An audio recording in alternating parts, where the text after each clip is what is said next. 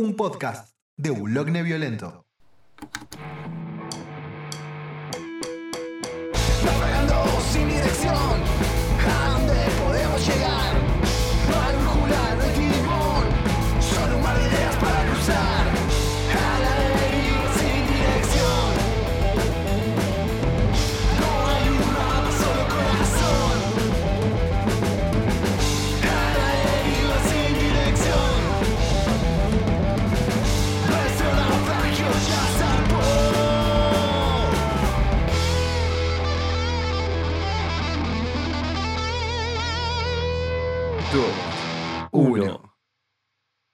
Ya estoy grabando esto. Eh, así que, no, entonces, co- como te decía, mi, mi- mi día era de. Mi proyecto en el día era hacer un par de cosas. em, y no, terminé viendo el, el Snyder Cut. investigar que- para hoy y no, terminaste viendo la película del extrañamente eh, del, del extraño Jack- Jack- Sa- Zack Snyder. Sí, eh, no me acuerdo qué otras películas había hecho Zack Snyder ahora. Hizo, Aparte de, de- de Batman vs. Superman, que es un bodrio, pero. eh, hizo todas las de DC de la última camada, las del universo. Ay, me traigo una yerbita. Uh, papá. Eh, les cuento mientras Ah. Leo está expulsando pulmones que estaba tomando mate, no está hablando de, de consumo de estupefacientes. No, no, no tengo plata para eso. Claro. Eh, ya la yerba me sale muy cara, pero Sí. de de hecho, la pusiste de cara al sol, ¿no? Decime la verdad. Como para, para que me rinde un poco más. Sí, encima que tengo el porongo este entrerriano. Es gigantesco. Claro, es como medio kilo. paquete. Sí, Claro, me- me- medio, medio kilo. en una sentada, te dura como una hora entera. Ahora, Eh. pregunta, pregunta, pregunta clave de, de todo esto. ¿Qué, qué, qué yerba bebe Leo? Am, eh, la chamigo me parece que es la que tenemos acá en casa. Ah, chamigo. Sí, ya sé cuál es la chamigo. Que es una de paquete amarillo y rojo. Sí, que tiene un dibujo de un mate, creo que es. ¿Para qué vamos a Sí, es un mate o una yerba. Creo que es dos manos así como pasándose el mate. Y se llama chamigo, tendría mucho sentido, ¿no? Sí, sí. A mí me vendió el nombre y después la yerba bastante decente, qué sé yo. Yo no soy catador de yerba. Hay ciertas bebidas que no. Sí, paquete amarillo que dos manos se entrelazan formando un mate en el logo 2.0. El logo anterior, el clásico, era un mate en el medio y una mano pasándoselo a la otra. Claro. Ahora lo modernizaron, es como que, que- que lo agarró, lo agarró el apuesto que, que es diseñador y en su Instagram eh, re- rehace diseños a pedido o gratis porque le pinta y bueno, nada. No sé, me acordé de eso. Metemos el De- chivo. de no me acuerdo del. Instagram. No me acuerdo el, el Instagram de antes, pero no importa. Eh, metemos el chivo Eh, igual. Dante González, algo así, ¿no es? Arroba Dante González 055. Sí, no, no se esforzó mucho para, para, para elegir un nombre igual. Qué sé yo. Nosotros tampoco, ¿no? El mío es culpa tuya. Sí, pero a los nickname. 100, a los 100 seguidores, ¿no te acordás? A los 100 seguidores iba- íbamos a, a revelar, es verdad. Pero no, no- nadie sabe, saben que es tu culpa, pero no saben por qué. Y también la historia de, de, de, Coco Jumbo. De Coco Jumbo. Sí. Y Ahí, volviendo ahí, a, Coco Jumbo. a Zack Snyder, películas que dirigió él. Fuera del universo DC, él hizo una que se llama Pain and Gain con La Roca, que no la vi, pero dicen que bastante decente. Hizo la de 300, que es una aberración. Ay, verdad. 300. Para, para, para, para, para, para, para, para, para, para, para. Hola a todos, hola a todas, hola a todos. Este es un episodio de A la Deriva, ¿sí? Eh, O sea, vamos a aclararlo por las dudas antes de, de continuar hablando de esto. ¿Y por qué te, te parece una aberración la película de 300? Más allá de que la sangre, por ejemplo, nunca toca el piso. O sea, no tanto la película, sino que ya desde el cómic no me parece muy bueno. A Frank Miller, que es el escritor del cómic, le he perdido el cariño con los años al conocer más de su obra y ver de por qué escribe las cosas que escribe. Extrañamente nacionalista yankee. Bueno, De, de- pero... de la manera, de la peor manera posible. ¿Así? Sí. Y por ejemplo, te- que te pinte al, al ejército persa, que el imperio persa era uno de los imperios más avanzados del, del planeta entero en la época. Sí. eh, creadores de la matemática, a la par, si no superiores que los griegos en ese momento, como un montón de salvajes eh, que tenían cabeza de cabra y les gustaba garchar entre sí y todo muy raro y, y no, y los griegos eran iguales o peores, de hecho. Sí, pero no, no- leí hace rato el cómic de, de 300 y no, no recuerdo esa, esa, haberme quedado con esa sensación. No. Pasa que uno no lo piensa hasta que conoce lo que plantea Zack Snyder. Eh, Zack Snyder, no, perdón. Frank Miller en su obra eh, por fuera. Le encanta como ese. Es, es extrañamente mm, nazi, por falta de un mejor adjetivo. Claro, convengamos que tenía un villano amarillo. Ah, Tenía un villano amarillo, pero eso, eso es justificable. De todas sus obras, Sin City ¿Qué es una problema de las. tenés con los asiáticos, Leo? Ninguno. Ah, por las dudas. Pero digo que es amarillo porque es justificable dentro de la historia que está como intoxicado, una cosa sí, así. sí. No es que fuera asiático. Es, es el cuento de That Yellow Bastard en, en Sin City. de Lo que estamos haciendo referencia por las dudas si alguien no entiende de Sí, qué estamos hablando. Aparece en la película. Sí, sí, la película del cómic, pero capaz que no todo el mundo vio la película, Leo. Más gente vio la película que, que leyó el cómic, estoy seguro de Sí, eso. obvio, pero capaz que alguien que nos escucha no hizo ninguna de las dos cosas. Y no vean la segunda de Sin City. Háganse un favor. No, está bastante de más, pero. mm, eh, ¿Cómo se llama esta cosa que estamos hablando? Zack Snyder, Eh, sí. sí, Sin City. Estoy buscando su filmografía en este momento. Bueno, hizo Bad Boys. Bad Boys, Bad ah, no, Boys. espera, estoy confundiéndome. do. No, ese no es Zack Snyder, ese es eh, Michael Bay, el que hizo Bad Boys. Ah, no. Michael Bay es hizo- el, el muchacho que le gusta hacer explotar cosas y que hizo las de Transformer y todo eso. Sí, que también es otro que tiene un problemita raro. Pero Zack Snyder hizo Watchmen, que me parece mediocre. Sí, sí, ahí pierde toda la esencia de lo que era el cómic. Sí, y lo eh, entiendo y es una completamente. película de acción. Sí, o sea, como película de acción funciona re bien, pero se caga en todo lo que hizo el cómic, pero se caga sí, arriba. sí, sí, sí. Sí, estoy de acuerdo, estoy de acuerdo. Hizo Sucker Punch, que yo no la vi, eh, pero la conozco, dicen que es medio un flash. Man of Steel, que a mí siento que eh, no me agrada mucho Superman, no me parece que esté mal. Además tiene a Russell Crowe haciendo de Jorel y no lo tiene a Nicolas Cage haciendo de Kalel, así que eso es como que suma puntos, ¿no? No, si hubiera sido Mm. Nicolas Cage, yo soy uno de del equipo reivindicador de Nicolas Cage. Claro, con, con Kalel. Ah, él es responsable, por lo menos como productor de la mierda de 300 Rise of Empire. Que También. eso sí es una, es una, una chagar, una chagar eh, fea y grande. Eh, a ver qué más tenemos. No, de Wonder Woman es productor. Wonder Woman a mí me gustó mucho. La primera, ¿no? Wonder Woman 1984. Eh, Sí, no, Eh, ninguna la vi. vi. Eh, también Wonder hizo Woman está muy buena. 1984 es como que decís, dale, esto es en serio. el debut Eh, de él, bueno. El Amanecer de los Muertos, la nueva, la de Dawn of the Dead, es 2008 verdad. creo que es. 2004, 2004. según esto. Claro, es, es una remake de la de Romero. Sí, es la ¿No? remake de la de Romero, que, la, que también es otra película en la que se caga en la obra original, porque la de Romero era anticapitalista, anticons- anti, an- anticonsumista, súper progresiva en la manera de pensar, y la de Zack Snyder se volvió una película de acción de tiros con un Mm. mensaje extrañamente an- anti-islámico. Eh, eh, es Bueno, rarísimo. era el, era, el, era el 2004. Las Torres Gemelas habían pasado hace tres años. Bush. Pero le echan la... Tien- Tiene sentido. tiene a ver, no lo estoy justificando. Te estoy, expli- te estoy dando mi, mi opinión sobre por qué. Si vos, o sea, vos me decís que es extraño y yo te digo, para mí no, por esto. De acá que, te- que piense que, que- que está bien, Bueno. es otro cantar. eh, el hecho de que a los persas también los, los ponga así como los raritos y no haga ningún esfuerzo por reivindicarlos tampoco. Eh, todo, todo es un patrón que, que apunta como para un lado. Eh, la obra de Zack Snyder es como en general así.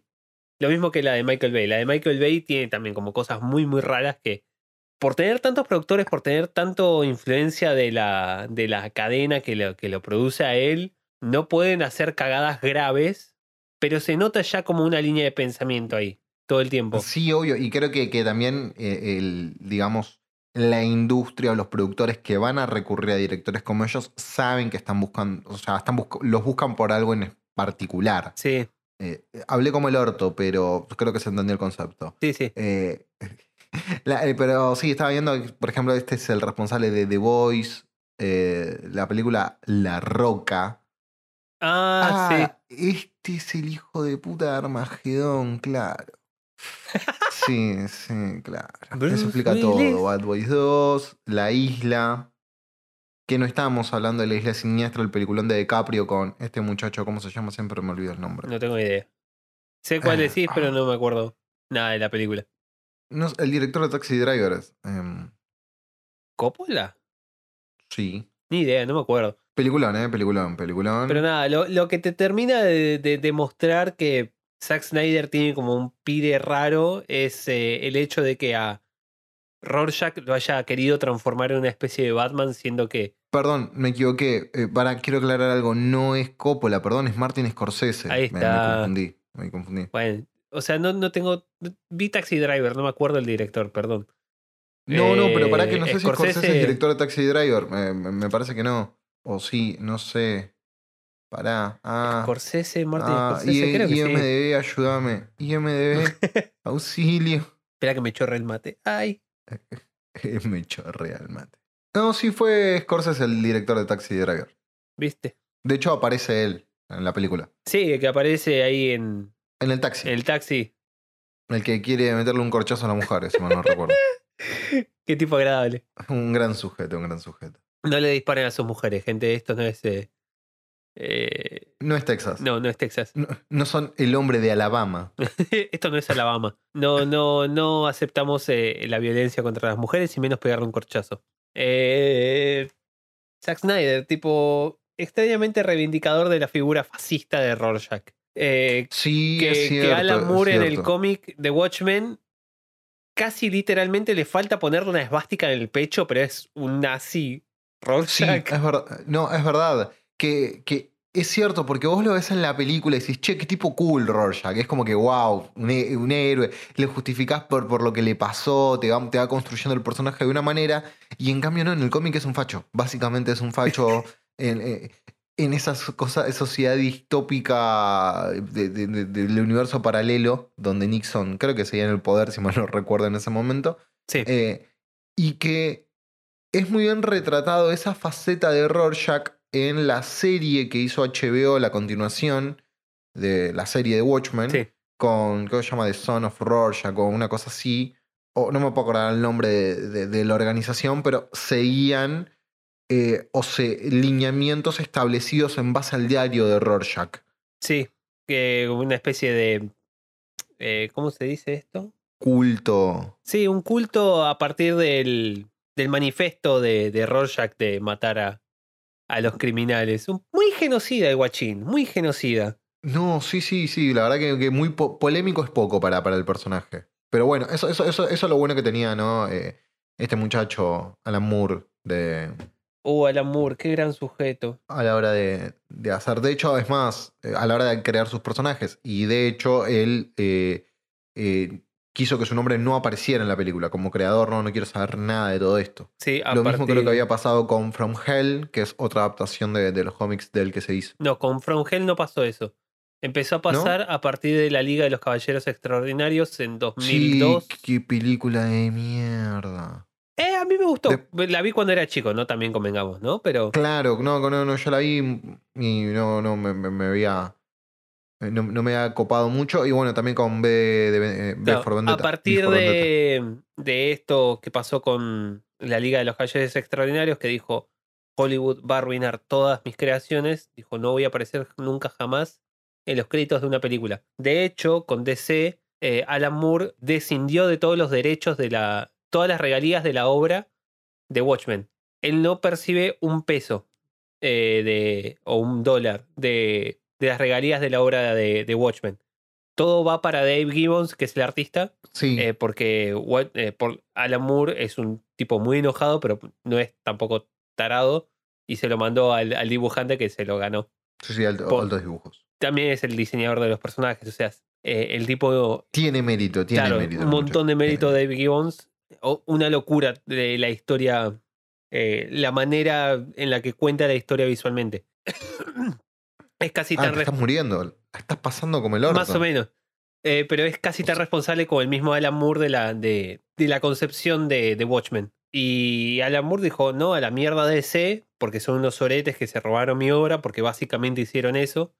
Le dijeron, bueno, Sí, no solamente con Watchmen, también le había pasado eso con la, la criatura del pantano, creo que era otra, otra obra de él, no me acuerdo, Mm. que también este, tuvo, tuvo dramas, que porque era de DC, tuvo algunos, algunas historias también, y bueno, eso también lo inclinó a, a alejarse un poco. Un tipo como muy consecuente y que dicen, escuché por ahí, la verdad que no, no estoy tan informado al respecto, que tiene una carrera musical muy interesante. ah, no, no sabía de lo, lo de la carrera musical. no sé, inchequeable lo que te estoy diciendo, pero bueno. Yo sé que es eh, que cuando le hacen entrevistas siempre se pone títulos raros como, eh, dice Alan Moore, guionista, escritor de cómics, gran mago maestro, barbólogo. Ok, igual el, el tipo es como muy devoto del ocultismo y todas esas clases de cosas, ¿no? Sí, no sé si devoto sería la, la palabra correcta, Sí, no sé si es la palabra adecuada. Bueno, dale, hazme quedar como un ignorante. Dale, dale.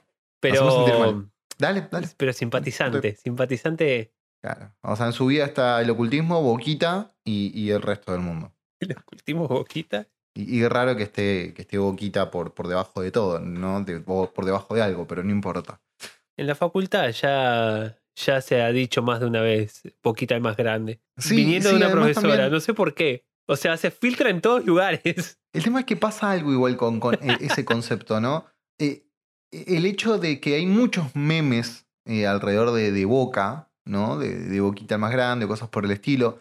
Hay grandes cuentas que hacen eh, eh, memes y relacionan cosas muy geniales como Shinji Bostero eh, y, y Mi Casa Bostera, ¿no? Mi Casa de Attack on Titan.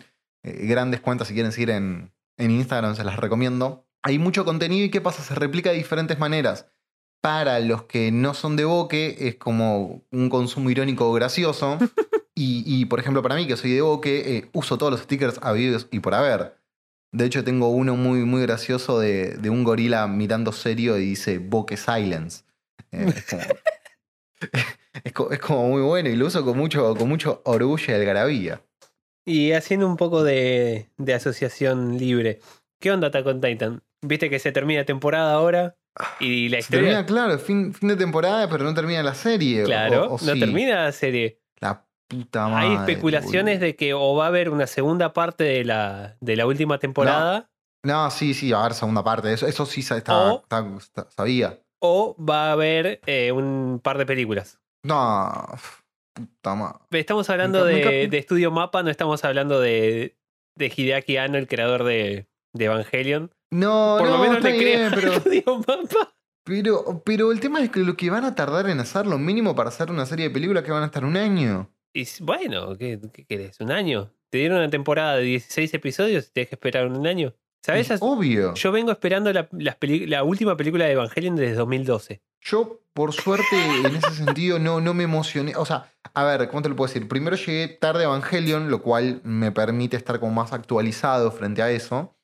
Tarde, hace, no sé, sí, tal vez 10 años, pero no sabía la existencia de las películas y todo. Y de hecho, los reboots de Evangelion todavía no los vi. Uh, tenés que verlos, hay cosas re interesantes.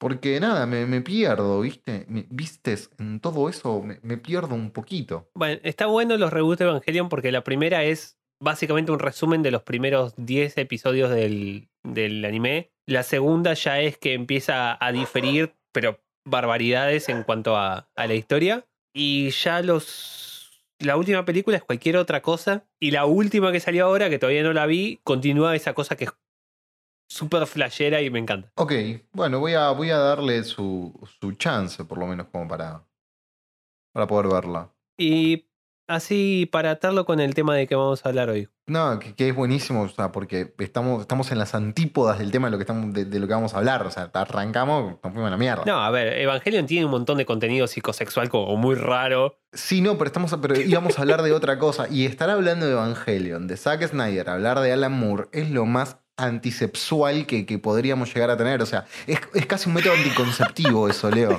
Eh, sí, o sea. eh, O sea, somos los guardianes de nuestra virginidad en este momento, ¿entendés? soy, un mago nivel 40. No pasarán mujeres. ayudas a levelear, hacemos party. Ay. Eh, igual la, la- la peor escena de Evangelion es la, la de Shinji en el hospital. Sí, no, no, no. No. ¿Cómo no puedo, cómo no puedo odiarlo a ese muchacho? No, no busquen esa escena y los que lo vieron a, Saben a Evangelion saben de lo que estamos hablando. No hace falta Sí, sí, no, no sé qué, de qué simbolismo raro habla, qué hace referencia, no me importa, es como que se fueron al carajo. O sea, Ah, puedo entenderlo. O sea, el simbolismo tampoco es tan raro, es literalmente. Porque es parte de los reveals, me parece. eh, o de la película, la última. Está en The End of Evangelion. Claro, está en la película del final Evangelion, en la que Hideaki Anno ya le habían roto tanto los huevos con Evangelion, que le dijo, bueno, ustedes son Shinji, montón de monos pajeros. eh, ustedes... Básicamente. Y, y sientan... Y los retrató como tal, ¿no? Como Sí. me habías explicado en otro episodio, que pueden buscarlo, la verdad que no me acuerdo en cuál hablamos, de que este muchacho hidakiano odiaba al fandom de, de- de Evangelion y los representaba como Shinji, Claro, los odiaba y se sentía identificado porque en realidad Shinji es él. O sea, es un avatar del mismo y es un avatar del otaku promedio de Japón. Shinji, Claro, así no, cobarde, medio tonto. Bastante humano. Claro, O sea, si estuvieras en la situación de Shinji, y yo no creo que mucha gente se comporte muy distinto a lo que le estaba pasando a él. ¿Cómo? ¿Qué clase de gente conoces que haría lo mismo que hizo Shinji en ese cuarto de hospital, Leo? Pro- producción. No, no, no, no. eh, pro- eh, producción. eh, No, no, no, no. no, este, producción este bola. este está enfermo. No, no. Este, este pibe está mal. No, no, no. Por contrato habíamos hablado. Ya, ya lo hablamos un montón de No, no veces. estaba hablando de esa situación. Estoy hablando de Shinji metete al robot. De eso. Eso no, eso es imperdonable. Shinji, metete el robot. Y yo qué sé qué haría. O sea, si me dice metete un robot gigante. Mi sueño era ser un Power Ranger, boludo. A ver, te, te, te- te ponen en esa situación y es como medio raro. Yo también me Sí, quedaría y más como. cuando el robot es tu "Uh". madre. Ah, spoiler, ¿no? Pero. Es un spoiler, no tan spoiler, porque no tiene mucha influencia dentro de la historia. Es muy raro Evangelion. ah, sí, basta. Ce- Cerremos esto acá. Si está. cerremos esto acá, eh, hagamos un cambio de sección. Cambio de sexo.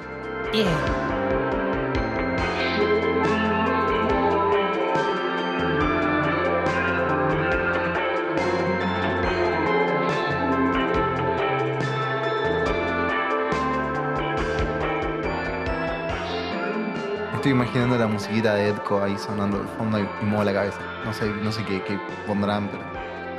Ya, ya me lo veo venir. Voy a poner. ¿Qué onda, Leo? ¿De qué vamos a hablar ahora? Tenemos un desafío igual. Sí, e- es un desafío. Vamos a tratar de. no sé si. eh, no sé si decirlo. El desafío tratar de que ustedes lo. De ustedes, nuestros oyentes, adivinen de lo qué lo- de lo descubran y, y podría ser, podría ser lo interesante es que, que descubran cuál, cuál habrá sido el desafío. Este, y, y que lo comenten, ¿no? En, en nuestras redes sociales. Cosa que vengo diciendo todos los episodios y creo que no sirve de mucho, pero no importa. Bueno, hay que seguir diciéndolo. Síganos, yo- yo pónganos sigo. like. Lo- sigo intentando, sigo intentando. Dónenos cafecitos. Eh, Eh, así que bueno, ¿de qué vamos a hablar, Leo, hoy? Mientras Ah. Leo absorbe un, un mate, ¿no? Matea el mate. Bueno, hoy lo que. La puta madre. Hoy de lo que vamos a hablar. Leo, sos un chiquilín, Leo, te está cagando de risa. Pasa que eh, soy como. ¿Cómo era el chiste de los Simpsons que dicen teta y se ríe? Soy, un- soy un poco. Como escolapio, Claro, claro. como Nunca escolapio. supimos lo que es un escolapio. Pero nada, hoy vamos a hablar de envainar la bayoneta, de afilar el facón, de sopletear la canaleta, de cargar la escopeta o de regar la margarita. Hoy vamos a hablar de esas. Todo eso lo vamos a relacionar con la música, ¿sí? Vamos a sopletear el cartucho de Family, o por lo menos la relación que tiene la música con la cópula en sí mismo, ¿no? Sí, Este, porque es una palabra, o sea, las palabras técnicas eh, en relación a esto es como que chocan mucho, ¿no? Es como, como la palabra coito, es lo menos erotizante que puedes encontrar. Encima trata de conjugarlo, es como muy gracioso. Yo coiteo, tú coiteas. Ellos coitean, vosotros coiteéis. Es Tú hubieses coiteado. Bueno, pero Ah, me- hoy vamos a. preposiciones. Hoy vamos a hablar de las canciones que son óptimas y quizás no tan óptimas para bailar el mambo horizontal. Y vamos a hablar un poco de, de una, de un par de playlists que estuvimos armando. No sé si viste la que te mandé, que Sí, sí, no, no, no, no tuve tiempo, estaba viendo el Snyder Cut como para ponerme a laburar, te soy sincero. Eh, pero va muy de la mano con, con todo esto, ¿no? Claramente. Em, pero sí. armamos ver, un par de, de, de playlists. Una con canciones preparadas para enterrar la batata y otras que son todo lo contrario a sexy, pero absolutamente todo lo contrario. Claro que es obviamente todo esto bajo nuestra subjetividad, lo que nosotros creemos. Sí, totalmente. Igual algo, algo, algo que, que estaba pensando ¿no? en, en la lista que, que- que se armó para que, que podés poner en el momento de hacer el, el sin protocolos, eh, es la duración que tiene.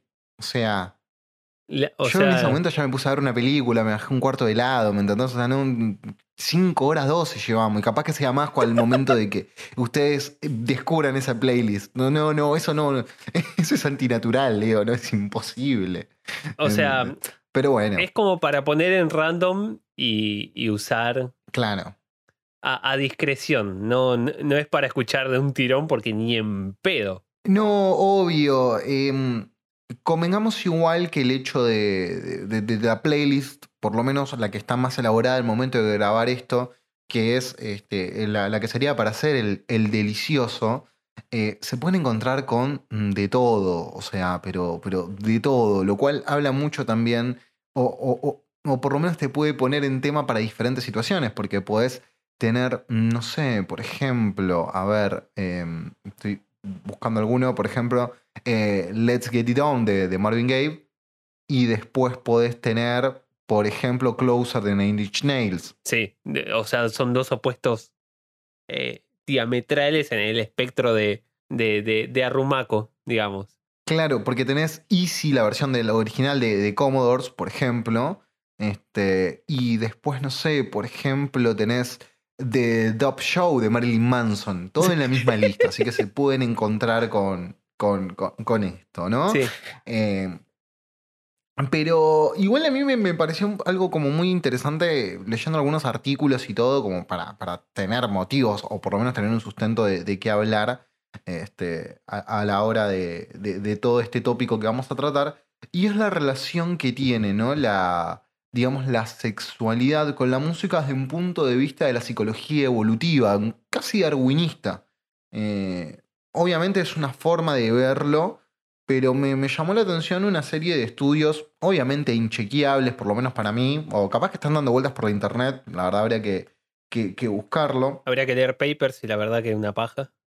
Claro, encima que mi inglés es bastante limitado, se complica un poco, pero había uno de un estudio de Benjamin Charlton, Short porque es Charlton, porque es eh, psicólogo de la Universidad de Wessex, o sea, claramente se pronuncia Charlton, eh, y hablaba de, de un experimento que había hecho, ¿no? Con, con diferentes eh, mujeres, estamos hablando también de otra época, ¿no? Otra concepción de, eh, de, de sexualidad y todo, pero lo que había logrado con, digamos, en ese estudio lo que había demostrado es que en el momento más alto de fertilidad del ciclo menstrual, las mujeres disfrutaban más de escuchar música virtuosa. Sí, compleja.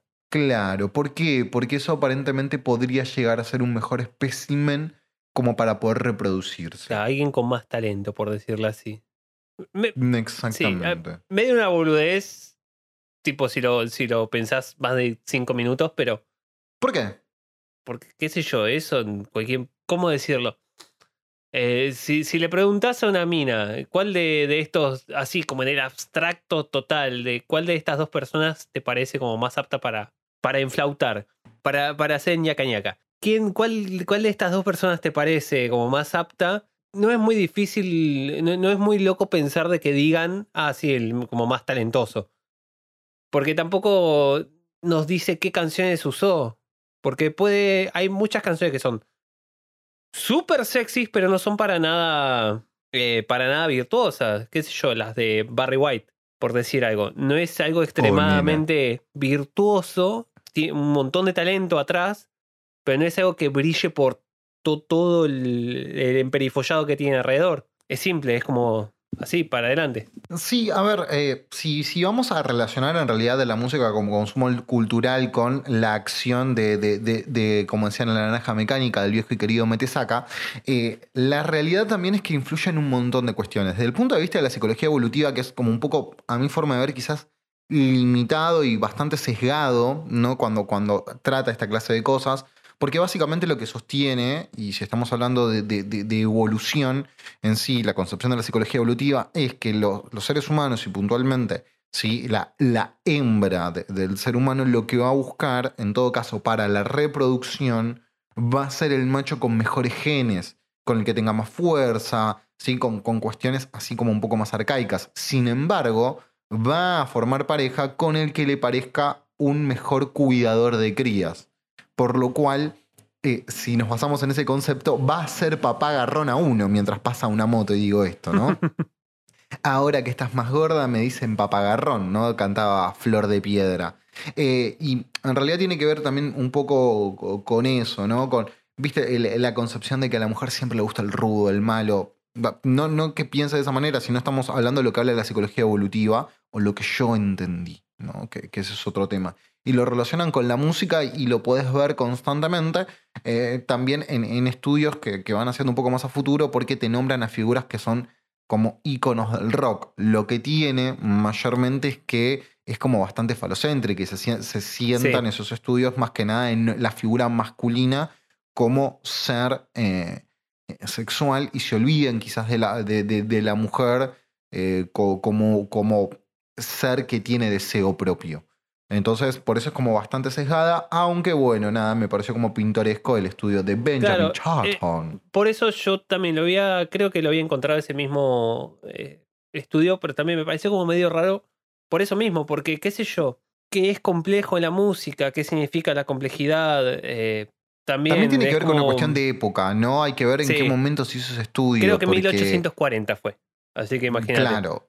O sea, claro. Mm, O sea, tiene que ver también con, vuelvo a decir lo mismo, por una pátina época y también cuál era la concepción de un hombre atractivo en aquel entonces. en sí. ese lugar en particular, porque también no tiene sentido, imagínate, debe ser muy eurocéntrico el estudio o muy ameri- América del Norte céntrico, muy yanquicéntrico, porque si le pones una canción pop del momento, no sé cuál sería una canción folk de la época, en comparación con una obra orquestada de música oriental o de música árabe, por decir una región, probablemente eligieran la música occidental. ¿Y ¿Qué quiere decir? ¿Que la música árabe es objetivamente menos atractiva que la música europea? No, Sí. Ah, no, mentira. no.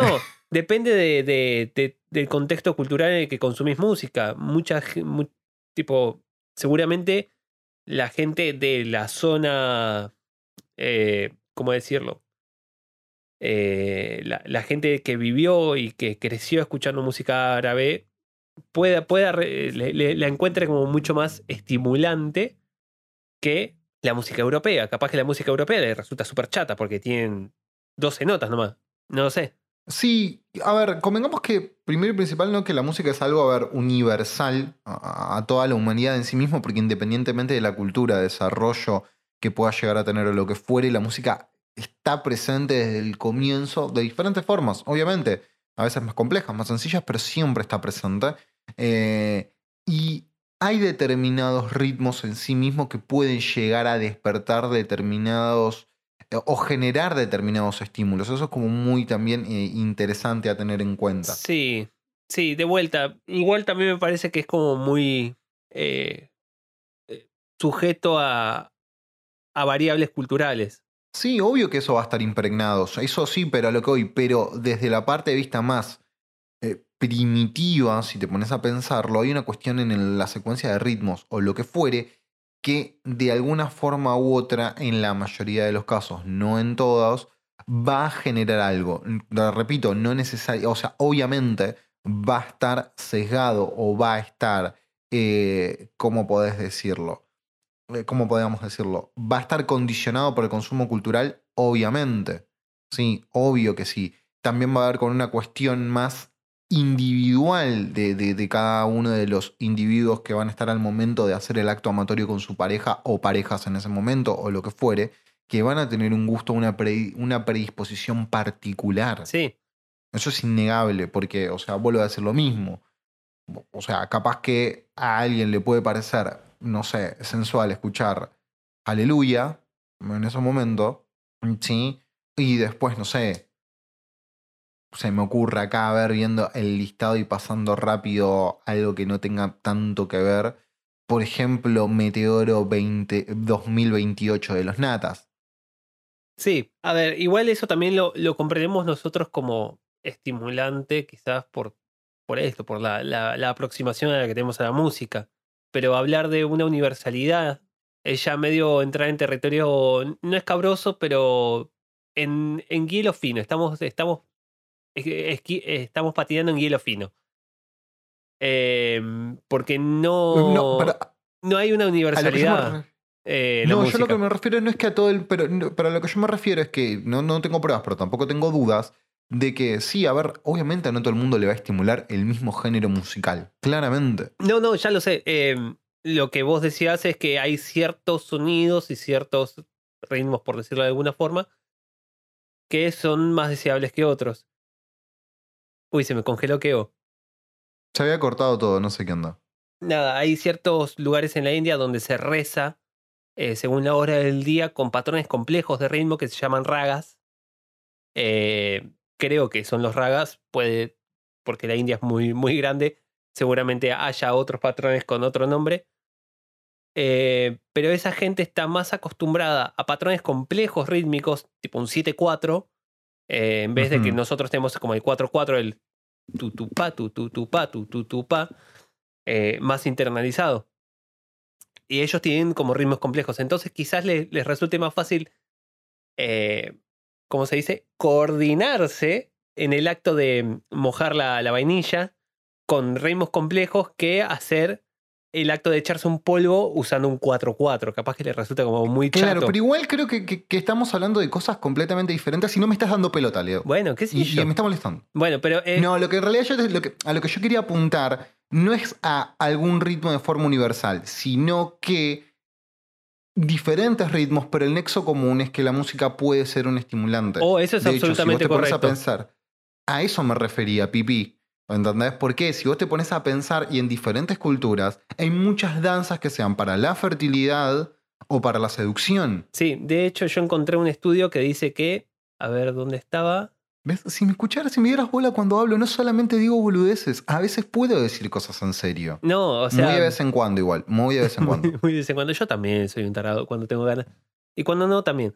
Pero nada, que la música libera dopaminas y que libera, eh, ¿cómo se llaman? Opioides relacionados con eh, la, la felicidad y el placer y el... Muy relacionados con eh, el placer eh, de empomar. Claro. Por eso Belinda tiene una canción que se llama Dopamina. Claro, o sea, está muy relacionado la música con el de hablar con el diputado. Eh, Hablar con el diputado, o sea, que volvemos a lo mismo, es como muy falocéntrico y, y heteronormativo, leo ese término. bueno, pero eh, de hecho la, la, Le diputade, por lo menos decir. la diputada, sí, y Ahí está. o sea, la, la- la lista acá que encontré de eufemismos es como toda falocéntrica. Hay, hay claro, pocas. es como decir como. Es como decir como, no sé, eh, entretener al pelado, sentate en el pelado Claro. porque estoy enamorado, como decía Amar y yo. Eh, Azucarar el churro, sopapear el pote. claro, me acuerdo que, que una que había escuchado vez era sopapiame la papirola. Nunca supe que era una papirola. Agarrame el ganso. Nada, perdonen Claro. eh, nuestro público les- le- lesbiano. Quizás este no sea su, su mejor representación hoy. Basta por. La palabra lesbiana me hace recordar a este muchacho eh, Ramita. Ramita Gram. Que mucha gente. Sé que muy, debe haber mucha gente que le gusta. A mí me, me da cringe. me- me- no sé. En fin, pero, sin irnos para, para, para la tangente. O sea, por eso te digo que. Vol- volviendo para, para la lista, eh, ¿por qué elegiste las canciones que elegiste? Una en particular es porque me pareció graciosa. Ya se imaginarán al verla La de- cuál es. La de Leo Mattioli tiene que ser. Sí, sí, Leo Mattioli, porque en realidad eh, dice sexo contigo muchas menos cantidad de veces de la que uno se imagina, aunque siguen siendo muchas. Si mal no recuerdo, creo que fueron 14, 15 veces que lo dice por, en una canción de 4 minutos. Eh, y después el resto de, de- de- de las canciones, ¿no? ¿Por qué las, las elegí? Eh, después, ¿Cuál es nada, tu arómetro para elegirlas, digámosle? no, no tengo, no, no tengo un, un parámetro en general muy, muy establecido.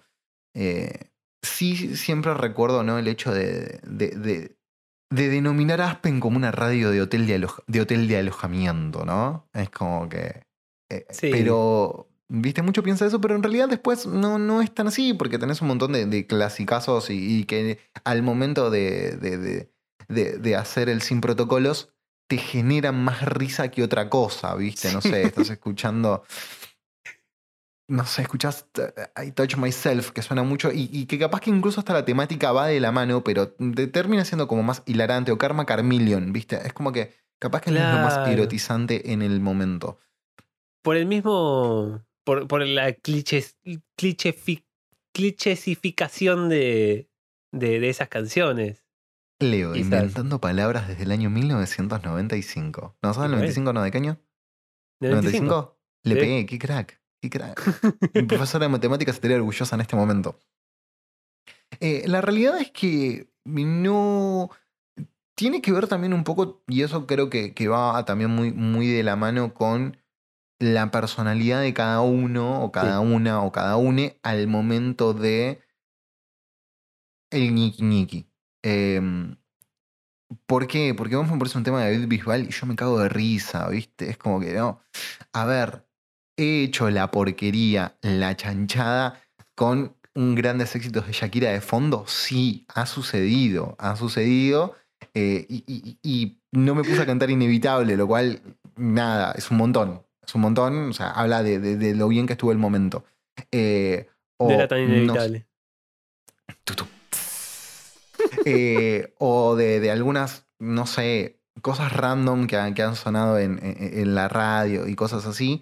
Eh, pero tiene que ver mucho también, ¿no? O sea, no vamos a entrar en, en- en detalles por, por, por preservar los oídos de ustedes en este momento, pero pueden escuchar las canciones e imaginarse por los diferentes estados que una persona puede pasar. Totalmente. Pones Marilyn Manson en algún momento, ¿no? Sí, o sea, es, es un mood particular, es, es un clima muy particular que propone Marilyn Manson. Claro. Eh, Pero después también, por ejemplo, creo que se puso un tema de placebo que, que me gusta mucho, que, que me parece que, que- tiene una cuota de sensualidad. Sin embargo, no es el tema, el típico tema mid-tempo que uno se imagina con voces graves, hablando así, como nos enseñaron, que, un tema de Barry White, ¿no? Que, que es como el estereotipo de la sexualidad en ese momento. Eh, Sí, el R&B es como muy propicio para, para poner de fondo, digámosle. Ahora, yo te hago una, una pregunta, no sé si lo habrás pensado esto, o quizás te estoy madrugando con, con esta disyuntiva, o no es una disyuntiva, es una, una idea. Eh, ¿Por qué crees que la música, porque fíjate que si estamos hablando de esto es porque es- la música es un denominador común de la gente al momento de eh, hacer el... Me quedé sin sinónimos. Para eh, hacer chaca chaca. Hacer el sin distanciamiento. Para cachumirme la cachucha. Para cachumir la cachucha, ok.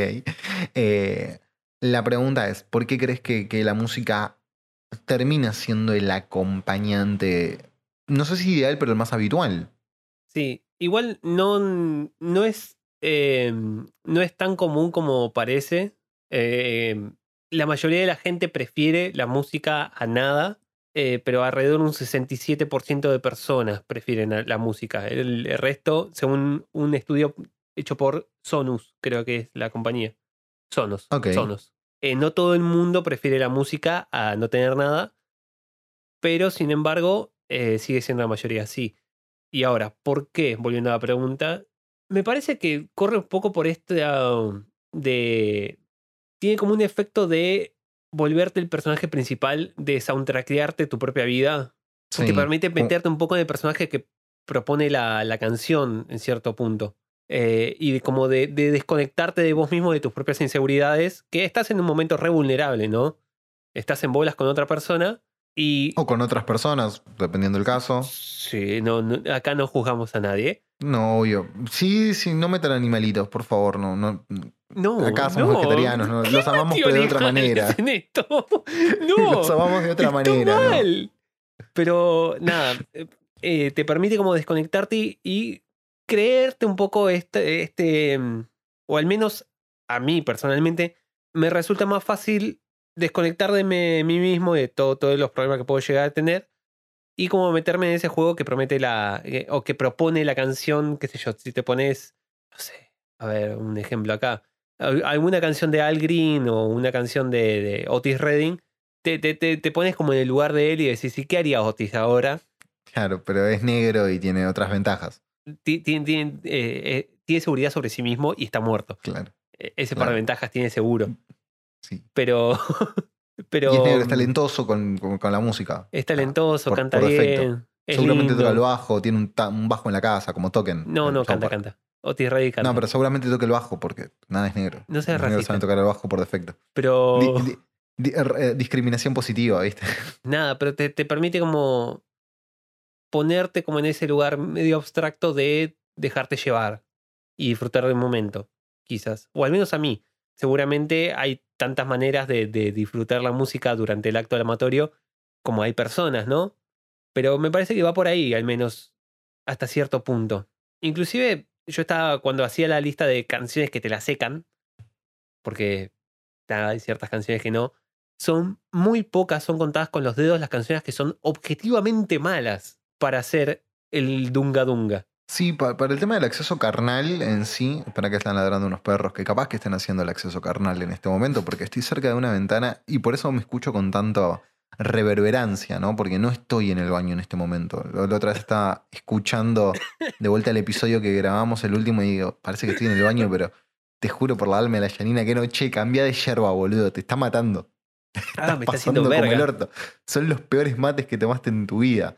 Eh, pero sí, a ver, el nivel de vulnerabilidad es muy alto y creo que, que la música es como un buen refugio para, para ello. Eh, creo que sí. Que, que además también, porque siempre el, el tema de la sexualidad, eh, y, so- y acá sí, no retomando un poco nu- nuestro, nuestra punto de vista en común de que estamos condicionados por un montón de cuestiones culturales, eh, siempre fue algo como muy tabú en un montón de cosas. Sí, Y había un montón de cosas que tenían que ser como súper tabú. Y, y el hecho de que hay un montón de sonidos y cosas que van sucediendo, ¿no? Durante, este, digamos, el encuentro de fornicación, que quizás al principio uno lo quiere tapar, no lo sé, es como que es más vergonzoso, ¿no? Lo que vos hablabas, el hecho de estar en una situación completamente vulnerable, solamente superada, no sé, como cuando estás haciendo el número dos en el baño, pero sí. O sea, es como estar cagando y, y que haya sie- siempre alguien tuve ahí una al lado. pesadilla de que se prendiera fuego en mi casa mientras yo estaba en el baño. Uf, o que entren a afanar o algo así. Es terrorífico. Claro. La, No, la no, sola no, o sea, idea. porque mientras tanto estás en otra situación, estás, no sé, este, haciendo el, el, el bang bang con triqui triqui. Si te acordás la publicidad de para el uso del preservativo sin triqui triqui no hay bang bang. Uh, sí. Eh, bueno, eh, si estabas haciendo eh, el bang bang con o sin triqui triqui, eh, la cuestión es que mm, si te encuentran en esa situación, entran a robar y todo, no es tan humillante como que te encuentren con el culo sucio, ¿no? Creo yo. No, para nada. No, no, de hecho es como el, el, el choro va a frenar y te va a decir, Bien, campeón, ¿eh? Bien campeón, dame todo. Bien, bien, campeón. Igual, igual yo recuerdo una de las escenas de Friends donde Ross y Rachel, entre paréntesis, la pareja más tóxica de la historia de la televisión, cierro paréntesis, eh, se, se- se filmaron haciendo el sepso y, y es muy gracioso como ver cómo se van transformando las caras, ¿no? Porque es como que, ah, mira, ah, ah, y después como empiezan con caritas de asco, ¿viste? Porque nada, uno cuando, cuando está haciendo eso no, no, no, no es eh, la mejor imagen como para poder ver, claramente. No, salvo que sea, salvas que tenga un, un lomazo, vos y tu pareja, o, o que lo haga muy bien. No, No, pero además también el tema es que para que sea visualmente atractivo es doloroso. Y después cuando llegas a los 30 haces cosas raras y te duele la cintura, las rodillas, ¿me entendés? El otro día decís, no, quiero dormir. Ya está, ¿viste? O sea, encima subimos una playlist de 5 horas, boludo, ¿qué nos hacemos? ¿Me entendés? O sea, es como que te vuelvo a repetir, para ese momento ya me fumé un atado de puchos y me bajó un cuarto de helado, más o menos. Sí. Pero. Yo estoy ¿cómo se durmiendo en realidad. Yo ya estoy en otro plano de, de existencia. Claro, vos sos como Sting, que hace sexo tántrico. Y puede estar 36 horas haciendo Sí, sí. No, ¿cómo- sesionando la No, yanchada. ese, ese- eso también. Eso lo decía el imbécil, el Muppet de carne de, de Javier Mirey. Eh, lo decía, que le decían que era. Va- Vaca mala era. La, la- sí, la, la, la vaca mala. Que, que tipo la, la ordeñás y no, no da leche. Y que podía estar cinco horas, decía. Imbécil, hijo de puta. No puedo, Pablo, no puedo. Te lo imaginaste a, a y te transformaste en un Nazgûl, boludo. No, ya está, boludo, ya está listo. Cerrame la mesa 4, es irremontable, boludo. Esto. No, e- es. o sea, no, eso, eso es porque no sabe. Porque es un amante desconsiderado, liberal de mierda. O sea, la de privatización del, del placer. ¿sí? Y fue, y fue arquero de Chaca. ¿Fuerte qué? Cuenta la Mi- leyenda que fue arquero de Chaca y que llegó a ser arquero suplente. No sé, yo vi en las redes que subió un video de él No tirándose creer. En el estadio de Chacarita. La verdad que, que una vergüenza que lo dejaran entrar, ¿no? Todo el partido de San Martín debería replantearse un montón de cosas. O sea, San ¿qué Martín. es de San Martín? No te lo puedo creer. No sé si de San Martín, pero bueno, lo vi ahí. En la cancha de Chaca estaba. Qué vergüenza. Capaz porque es antisemita. ¿Escuchaste la, la canción de, de Chaca Ah. para, para, para Atlanta? No. Nada. Lo bueno es que. Lo bueno es que, este, a ver, que, que el video de YouTube nunca va a estar monetizado, así que este no lo van a desmonetizar porque no tienen de dónde sacarnos dinero. Así que sí la voy a decir la canción, eh, que decía, ahí viene Hitler por el callejón, matando judíos para hacer jabón. Y eso, por- claro, porque los de Atlanta son todos judíos. Claro, barrio Villa Crespo, Ah, la pica con Chaca. Viste que, viste que, que, que- que Chaca es como, como los escoceses de- de- de- del fútbol del ascenso. Arruinaron todo. O sea, porque es Chaca contra Chicago, Cha- Chaca contra Boque, Chaca contra Atlanta, Chaca contra Morón, Chaca contra Argentinos, Chaca contra Platense, Chaca contra Chaca, claro. ah, Chacarita. Eh, un grupo buena Chacarita, gente. Milei y, y el delicioso. Bueno, pero volviendo a, a usu- a usufructuar el gasoducto. Eh, este capítulo va a ser un desastre. Sí, le Eh, editas vos, boludo. Pero bueno, qué sé yo. Eh, volviendo a la lista, ¿qué es lo que nos com- compete hoy? Eh, El nivel de humor que estamos manejando, boludo. no, ya- llamó Midachi y dijo que nos calmemos. no quiero pensar en, en, en Babi. No, ¿Cómo se llama? Daddy Briego. Ahí está, Babi Breva. Daddy, Chino y. eh, ¿Cómo era? Mi- y Miguel. Por eso es Midachi. Ah, ahora entendí. La sede de. Carrefour, el origen de Midachi. Ya está. Pero nada, cuando hacía la, la lista de, de canciones que te asecan, son, son canciones malas que yo no pondría, pero ni en pedo. La mayoría son canciones noise, raras.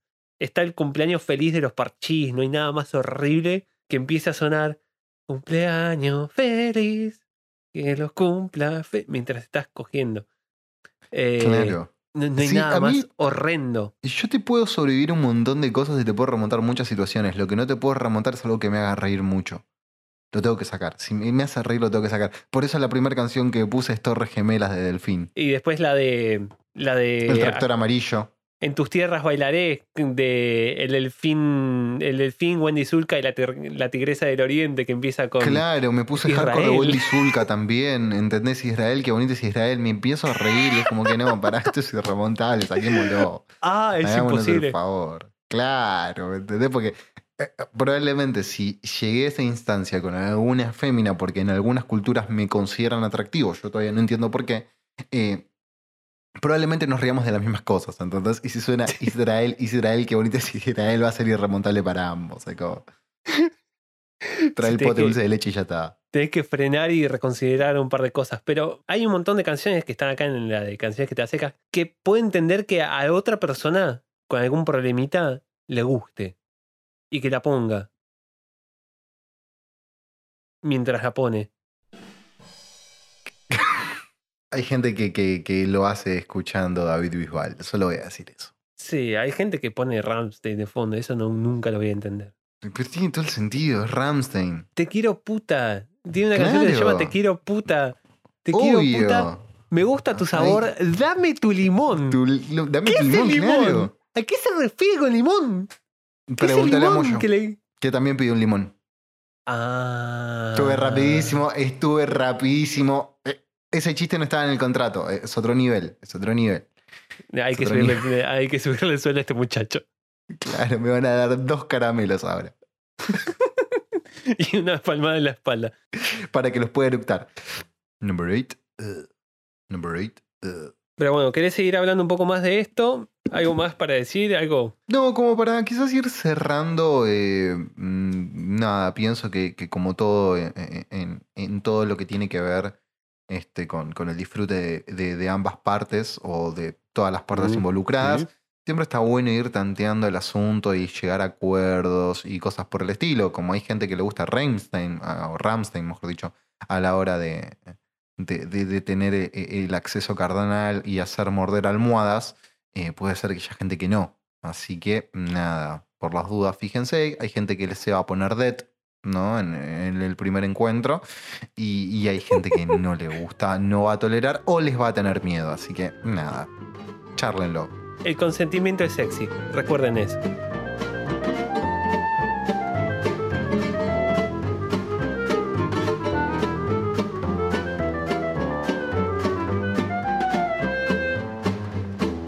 Y ahora vamos a hablar de- del disco. Encontré uno buenísimo. Ofender al Papa. Ofender al Papa es muy bueno. Pero bueno, esta vuelta vamos a hablar de un disco que es... ¿Cómo es que lo elegimos? Lo elegimos porque es... No lo elegimos. Vos lo recomendaste y bueno, sí, lo elegimos los dos, porque vos lo recomendaste y yo acepté. Y claro, O sea, porque, porque en realidad lo que terminamos haciendo es un sándwich, si te das cuenta, ¿no? Hablamos de algo, eh, o sea, pasamos de la incogibilidad extrema, ¿entendés? Hablando de Zack Snyder este, durante como media hora, pasamos, ¿no? A, hablar de música para hacer el frutifantástico. Y ahora vamos a básicamente lo contrario. Basta, no, basta, no, no, no, producción. Eh, Sí, vení, vení, vení, vení, corazón este chico está pasando mal. O sea, yo sé que me quejo de un montón de cosas, que a veces no me gusta cómo se pone, pero, pero está pasando mal. O sea, ¿qué le pusieron esa yerba? ¿Qué le pusieron? No, o tiene una enfermedad terminal y no me lo comentaron. Porque si me voy a hacer cargo de esto yo solo, nada, no tengo problema. O sea, está todo bien, pero. mm, Pero avísame, me tengo que organizar, tengo una vida, una carrera que, que cuidar con, con todo esto. A ver si me, me- acusan de querer hacerle algo. Ah, no, es que es yerba porque. Sí, él no lo admite, pero la puso a secar al sol. Sí, sí. Sí, eso pasa. Eso pasa. No está bien. Eh, sí, bueno, eh, hablábamos del disco, ¿no? De, de esta semana que vamos a hablar de. el disco Songs About Fucking de la banda Big Black. Que en realidad no es un gran. Es, un- es un gran disco para poner para el momento de hacer el fucking. No el fracking, el fucking, claramente. Eh, pero el disco está bueno. El disco está bueno, créanme. Es, o sea. es- es un gran disco. Es cualquier cosa menos ideal para intercambiar fluidos. Bueno, pero por el tipo de punk que es, si hablamos de escupitajos, probablemente podría ir por ese lado. Eh, Capaz que sí, capaz que te va un poco el, el, el kink y te gusta que te meen arriba. no, ahí pondría Gigi Allen. No, también esto. O sea, a la hora de desatascar las cañerías hay gente para todo. Eh, sí, eso, eso es cierto, eso es cierto. Pero, a ver, Leo, vos que, vos que, me- que trajiste este disco, ¿no? Para, para, para, para proponerlo y todo. eh, eh, contame un poco, ¿no? De, de esta banda Big Black. Yo la verdad que es la primera vez que la escucho. Eh, tiene cosas de noise, tiene cosas de, de punk como medio cabeza. Muy ochentoso y bueno, creo que este disco es del 85, 86, por ahí, ¿no? Sí, 84 creo. A ver, que lo, lo voy a confirmar con la producción. Dale. A ver, me lo pasan por la cucaracha. No, no estoy tipeando Big Black. No, no hay cucarachas, no hay cucarachas en el monitor. No, no del cucarachas 87, en del este 87 es el disco. Es un disco de... Pertenece a un microgénero extraño que se llama Pig Fuck, que no llega ni siquiera a ser un género musical por sí mismo, por mérito propio, porque es como una especie de coalición extraña de, de, elementos que se dio al, en los 80, que es una especie de proto-grunge. Conocen el sonido del grunge, que es así como medio sucio, eh, rockero, medio punky, por ahí. Medio noise por momentos, si escuchan lo último de Nirvana. Y lo primero de Nirvana. Bueno, esto es antes. Esto es como la versión low-fi hecha mierda, reventada de ese sonido. muy estridente, muy crocante, por decirlo de alguna manera. Sí. Es, está muy, es muy, muy abrasivo eh, el sonido que tiene. Y, y como vos decías, también una calidad bastante low-fi, creo que también tiene que ver parte de, de todo el estilo y estética, tiene que ver con eso, ¿no? Sí, es, es cáustico, es el sonido. Bandas íconos son los Bad Hole Surfers al principio, antes de que la pegaran. Eh, Sonic Youth en los primeros tres o cuatro discos. Big Black, por supuesto. Una banda que me encanta que es Jesus Lizard. em, Melvins. Eh, Drive Like Yehu. ah, se me están borrando Chaos, es otra. Hay un montón de bandas que pertenecen a este microgénero. Nació y murió en esa época porque después evolucionó en otros géneros distintos. Y Pickfuck era un término usado para referirse despectivamente a la música de Sonic Youth en un principio, que sonaba como que estaban cogiéndose un cerdo básicamente por las distorsiones raras que usaban y el sonido estridente y el odio, el- la versión directa que tenían hacia el público, la gente de, de Sonic Youth. No eran... Tipos Gente hermosa, gente hermosa, gente, gente divina. Sí, y si vos escuchás este disco y lees las letras, hay un odio, un odio clarísimo hacia la humanidad. El eh, Big Black está formada principalmente por Steve Albini, eh, reconocido productor de un montón de bandas. Sí, que, que de hecho muchos se, se- se engloban dentro, o, o no sé si están dentro del movimiento grunge, pero van un poco de la mano, eh, porque o, o son, o se influenciaron unos a los otros, porque laburó con, con Nirvana, después Sí. también laburó con Pixies, este, vos nombraste a, a The Jesus Lizard y también laburó con ellos como en la parte más de ingeniero de sonido. Claro, Este, también después, ¿no? Laburó con The Stooges. O sea, tienen un recorrido bastante eh, amplio, por decirlo de alguna manera, una trayectoria y, y es bastante reconocido este muchacho Albini. trabajó hasta con Fan People este Sí. muchacho. Sí, sí, es cierto, es cierto, es verdad, acá lo, lo nombra. El ingeniero de, de sonido de The Art of Romance, si me, The Art of Romance. si no me equivoco. Eh, nada, es un productor y ingeniero en sonido, una trayectoria larguísima. De hecho, él rompió un montón de esquemas. Él hizo que las bandas empezaran a grabar todas juntas en el mismo lugar de vuelta, que durante los 80 se había hecho como estándar el grabar todas las pistas por separados. Él lo, lo que hace es eh, hacer empezar a grabar las bandas de vuelta todas juntas eh, al mismo tiempo. Y por eso las grabaciones en las que está involucrado Mr. Albini son, tienen como una característica así como medio desprolija a propósito, medio garallera, que le agrega una capa más de, de intención al sonido y no resulta todo tan pulido como puede resultar, qué sé yo, el rock glam de los 80. Claro, es eh, lo que yo me acuerdo que, que buscaba, el efecto que logra Albini en sus grabaciones, es lo que. Para que pase una moto, porque nada, Sanma, tiro, tiro, puñalada, puñalada. La cumbia se baila así. La cuestión es que lo que, lo que ese muchacho Albini propone en sus grabaciones es lo que yo hace un par de episodios atrás sentía que le faltaba al disco de. mm, Ay, se me fue el nombre de la banda. La que hablamos con El Chu. Ah, Eh, Idols. al disco de Idols, que yo sentía que le faltaba esa pátina de mugre, es lo que consigue o es lo que busca Albini para lograr esa crudeza en el sonido. Yo- Inclusive- yo, yo no- noté eso en, en los discos que, que nombra que él estuvo involucrado. Que todos tienen como esa patina de mugre. Todo lo que produce Albini, y en especial este disco y el anterior de Big Black, suenan como se siente. ¿Viste las campanas eh, de, de cocina? Que los Sí. extractores. ¿Viste que Sí. les- se les queda como una capa de aceite Y grasa. y grasa en, la, en las casas que fritan mucho? sí. suena como cuando tocas eso por accidente. E- Es la misma sensación, eh, como esa grasa pegajosa, espesa y con pelo por algún motivo y no sabes por qué tiene pelo. Eh, es exactamente esa sensación la que me da Claro. escuchar a Big Black y algunos otros eh, ejemplos de, de Pig Fuck. Claro, y además también tiene, tiene eso de, de- del agua de las salchichas de estación de servicio, de estación de tren, que está hace muchos meses. Vos lo sabés, bromatológicamente es un peligro, pero el pancho estaba buenísimo.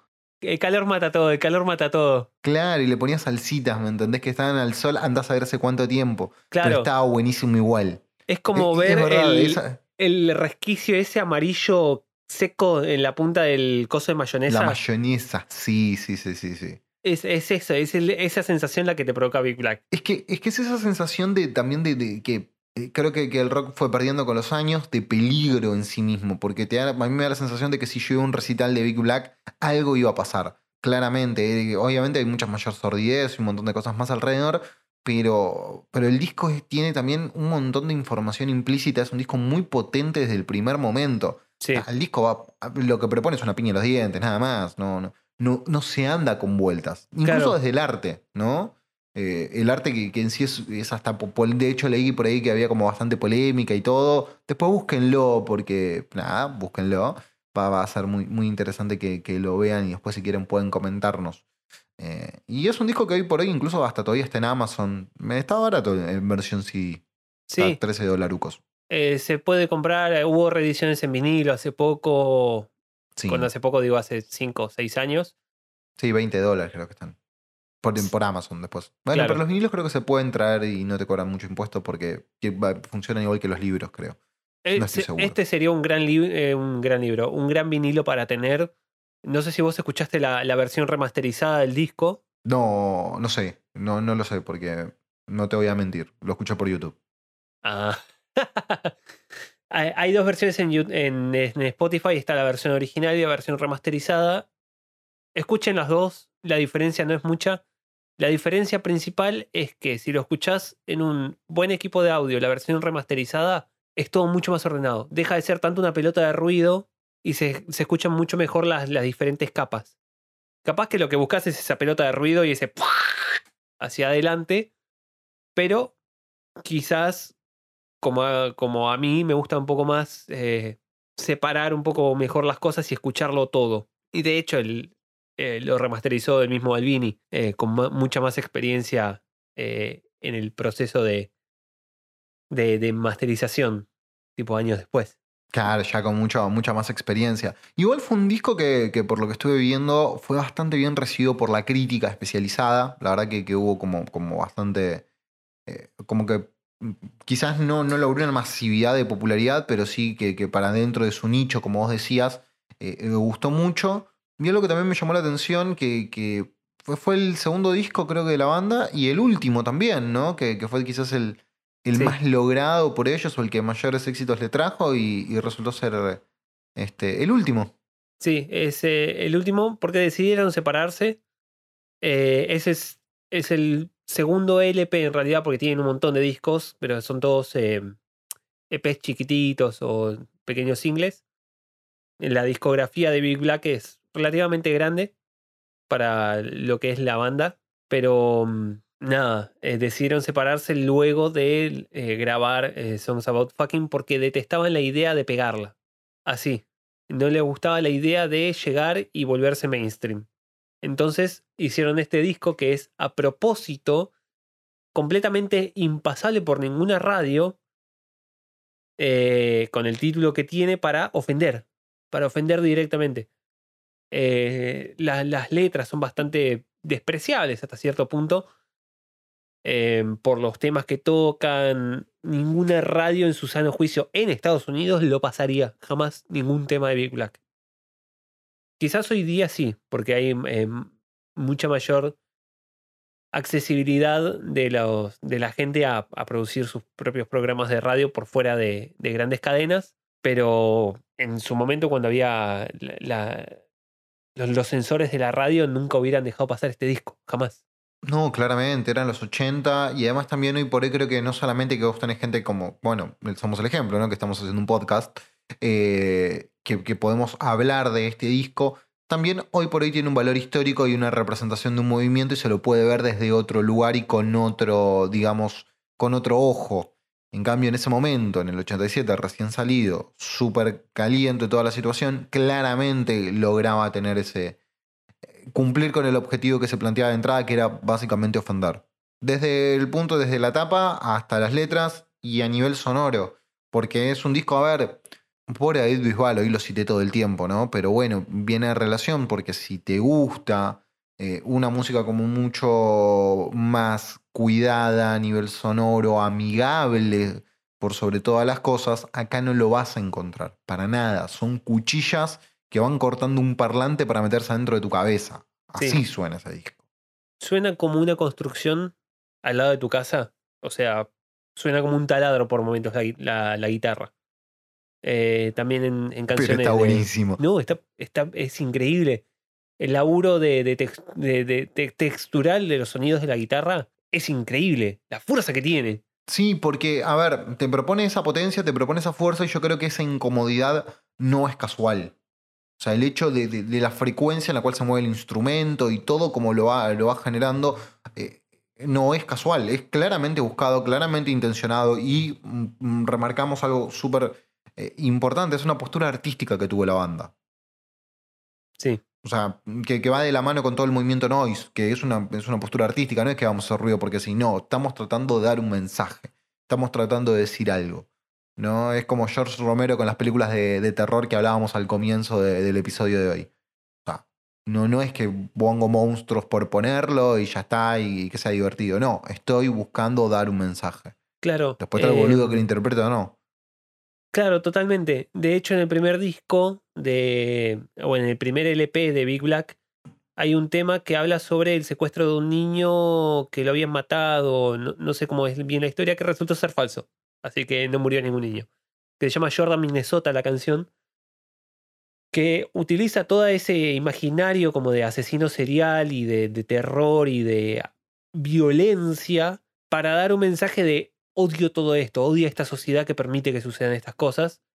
Eh, y no es que lo, lo, lo glorifica, sino que te dice, lo odio, lo odio con tanta fuerza que estoy haciendo una canción. Asqueroso a propósito. Y todas estas canciones de, de Songs About Fucking hablan como de un odio hacia sí mismo que tiene el, el que escribe las letras y de, de, de las distintas maneras que no le gusta eh, relacionarse sexualmente con personas y de, de la manera como medio voyeurista que tiene de ver las cosas. Es, es todo muy raro. Tiene un cover, un, fantástico cover este disco, que es de Model, que es un cover de, de Kraftwerk, una banda, creo que alemana, de música electrónica New Wave, que es horrenda la banda. No me van a decir lo contrario. Seguramente haya alguien en la audiencia que le guste, pero a mí no me gusta, pero ni un poco. Pero este cover es increíble. Tiene, un- tiene unos huevos el cover este. Tiene todo lo que le falta al original. Entonces, Leo, para, para ir cerrando, ¿por qué deberían escuchar este disco? Ah, porque es horrendo. Porque es horrendo. Porque. Ah, ¿Cómo decirlo? E- Es un disco que, que, que es espantoso, pero es tan bueno, es tan bueno que lo tienen que escuchar. Eh, te, te, te propone eso. Eh, recomendaciones, escuchen Colombian Necktie y Casimir S. Pulansky Day. O inclusive la, la primera canción ya es, es un topetazo eh, en la cara, o sea, es, es un- es una piña. Directamente. No, no puedo recomendarlo más que eso. Eh, y si inclusive si les resulta como muy, muy abrasivo, quizás no empiecen por Big Black. Pues nosotros ya estamos curados de espanto con esta música. Escuchen Shellac, que es el siguiente proyecto de, De Albini. de, de Steve Albini, que es, eh, tiene canciones. Es como una especie de proto math rock extrañísimo, que está buenísimo. Eh, pero tiene también como toda esta cosa de, de esa pátina grasosa arriba que, que, que te lo vende. Y si no, Jesus Lizard. Jesus Lizard es, es un gran lugar para empezar con este género, con este microgénero que es el, el Fuck. Y nada, no tengo más para decir sobre este disco. Es, es un gran disco, es un gran disco. Lo escuché como cinco veces esta semana. Vayan y escúchenlo media horita. No Sí. tiene desperdicio. Sí, no, se pasa volando, se pasa volando. Sufren, sufren.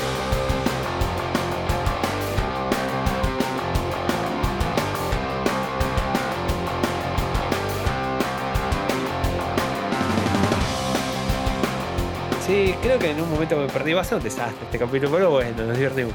No, la parte estuvo bastante. está- eh, sobre todo la parte del disco estuvo bastante bien. Sí. Bueno, vamos con los pastorales. Vamos con los pastorales. Después de, después de pasar un capítulo entero hablando de agitar el bote, llega la hora de, de poner los cristianos y dar los pastorales. Sí, que en realidad ap- apelamos al sentido cristiano de, de ustedes, oyentes que están del otro lado en este momento, eh, porque nada, los, podemos- los vamos a invitar no solamente a que No te rías, Leo. Estoy, estoy abriendo mi corazón en este momento. Piensa en la madre Teresa.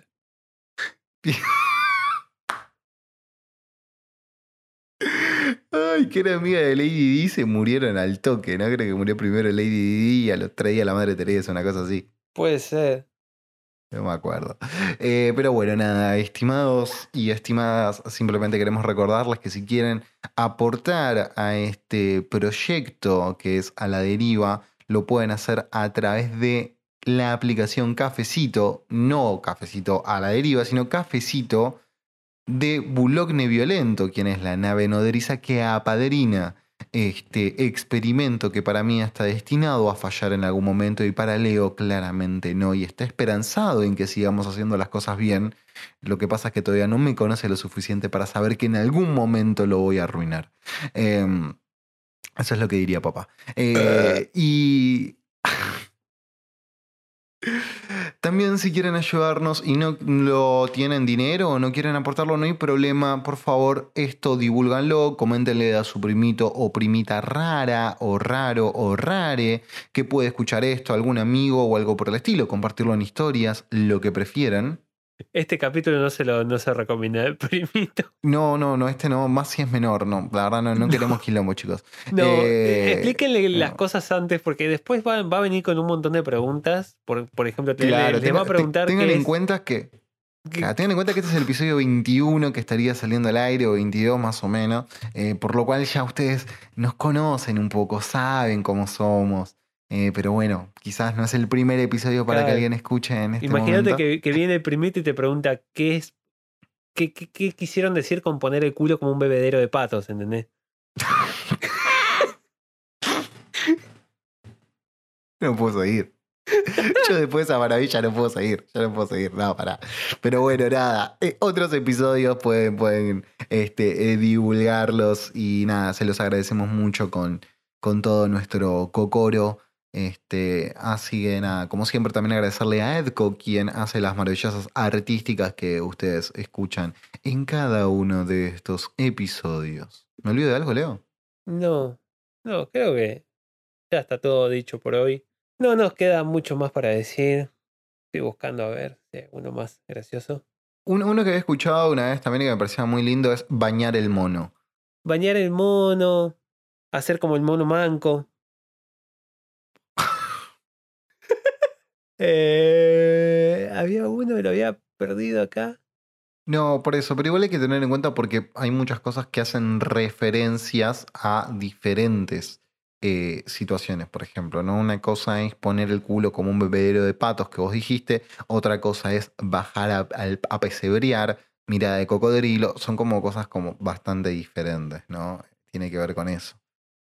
De- de- ¿no? O el hecho de usarlo como bolsita de té también, es como que tiene muchos significados en muchas situaciones como para para poder aplicarlos. Así que nada, si tienen sus formas de, de, hacer referencia a la copulación y quieren contarnos, estamos invitados en los comentarios de nuestras redes sociales, que son a la deriva pod o nos pueden encontrar en YouTube como a la deriva. Sí, y, y antes de que termine esto, eh, un saludo a, a Chiva, que quien es el que propuso la idea de este desastre que fue cap- capítulo. que ya, ya se está sacando los lentes, está como en otro, en otro estado de. Bañar ser. la nutria, acabo de leer bañar la nutria, boludo, es hermoso. Sí, este, te hundo la cacona. Es horrendo. Es horrendo. Ay, Pero es bueno. como te hago cagar para adentro, me hizo acordar a.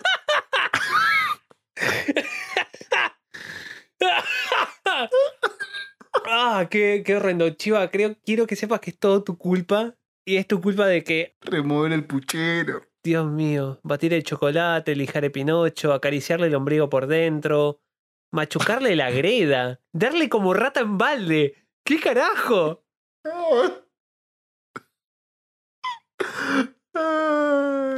Yo, yo conocía amasar la rata, pero no Amasar la rata, ofender al papa, hacer rechinar el catre. Bueno, gente, eh, nos despedimos. Vayan a hacer rechinar el catre. Sí, vayan a hacer rechinar el catre. Díganos si. Ofenden al papa. Ofenda de capa. Basta, basta, esto ya es un desastre. Se, se- se desvirtuó todo tan rápido. Y, y nada, va- vayan a lavar el pitito. Acudir el Batam. Darle como a violín prestado.